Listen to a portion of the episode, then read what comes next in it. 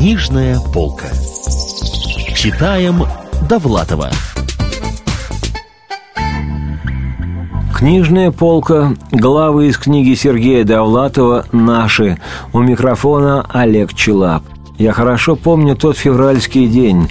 Лена пришла с работы и говорит «Все, мы уезжаем, надоело». Я пытался что-то возражать, говорил о родине, о Боге, о преимуществах высокого социального давления, о языковой и колористической гамме, даже березы упомянул, чего себе век не прощу. Но Лена уже пошла кому-то звонить. Я рассердился и уехал на месяц в Пушкинский заповедник. Возвращаюсь, Лена дает мне подписать какие-то бумаги. Я спрашиваю, «Уже?» «Да», — говорит, — «все решено. Документы уже на руках. Уверена, что нас отпустят. Это может случиться в течение двух недель». Я растерялся. Я не думал, что это произойдет так быстро. Вернее, надеялся, что Лена будет уговаривать меня. Ведь это я ненавидел советский режим. Ведь это мои рассказы не печатали. Ведь это я был чуть ли не диссидентом. До последнего дня я находился в каком-то оцепенении, механически производил необходимые действия, встречал и провожал гостей. Наступил день отъезда. В аэропорту собралась толпа, главным образом мои друзья, любители выпить. Мы попрощались. Лена выглядела совершенно невозмутимой. Кто-то из моих родственников подарил ей черно-бурую лису – мне долго снилась потом оскаленная лисья физиономия. Дочка была в неуклюжих скороходовских туфлях. Вид у нее был растерянный. В тот год она была совсем некрасивой. Затем они сели в автобус. Мы ждали, когда поднимется самолет, но самолеты взлетали часто, и трудно было понять, который наш. Тосковать я начал по дороге из аэропорта. Уже в такси начал пить из горлышка. Шофер говорил мне «Пригнитесь». Я отвечал «Не льется». С тех пор вся моя жизнь изменилась. Мной овладело беспокойство. Я думал только об эмиграции. Пил и думал – Лена посылала нам открытки. Они были похожи на шифрованные донесения.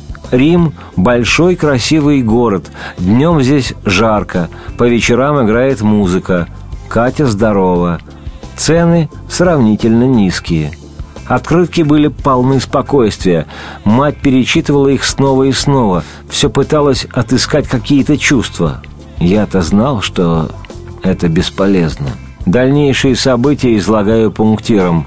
Обвинение в тунеядстве и притонедержательстве, подписка о невыезде, следователь Михалев, какие-то неясные побои в милиции, серия передач немецкой волны, арест и суд на улице Толмачева, девять суток в Каляевской тюрьме, неожиданное освобождение, Авир. Полковник Авира сказал мне вежливо и дружелюбно, «Вам надо ехать. Жена уехала. И вам давно пора.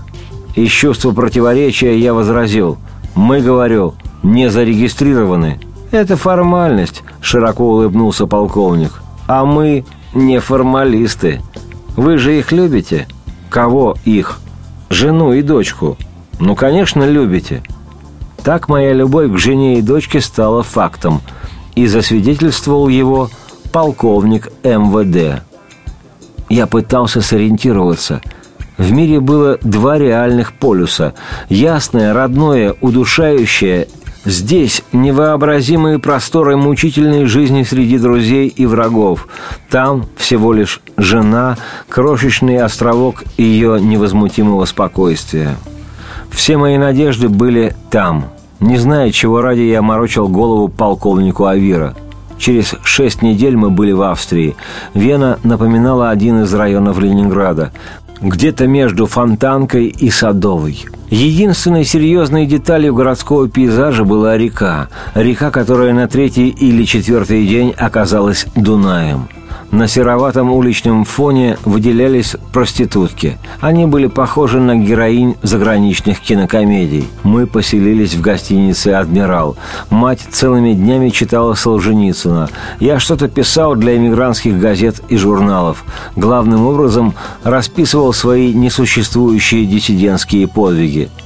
К этому времени Лена уже переселилась в Америку. Ее письма становились все лаконичнее – я работаю машинисткой, Катя ходит в школу. Район сравнительно безопасный. Хозяин дома – симпатичный пожилой американец. Его зовут Эндрю Коваленко. В Австрии мы прожили до лета. Вена была промежуточным этапом между Ленинградом и Америкой. Наверное, такое расстояние можно одолеть лишь в два прыжка. Наконец мы получили американские документы. Семь часов над океаном показались мне вечностью. Слишком мало интересного в пространстве как таковом. Самолет был американской территорией. Бортпроводницы держались независимо. В аэропорту имени Кеннеди нас поджидали друзья. Известный фотограф Кулаков – с женой и сыном. Поздоровавшись, они сразу начали ругать Америку. «Покупай Тойоту, старик», — говорил Кулаков. «А еще лучше Volkswagen. Американские машины — дерьмо». Я спросил, «А где Лена и Катя?» Кулаков протянул мне записку. «Располагайтесь. Мы в клубе здоровья. Будем около восьми. Еда в холодильнике. Лена». Мы поехали домой, во Флашинг. Окружающий горизонтальный пейзаж напоминал изнанку московского вокзала.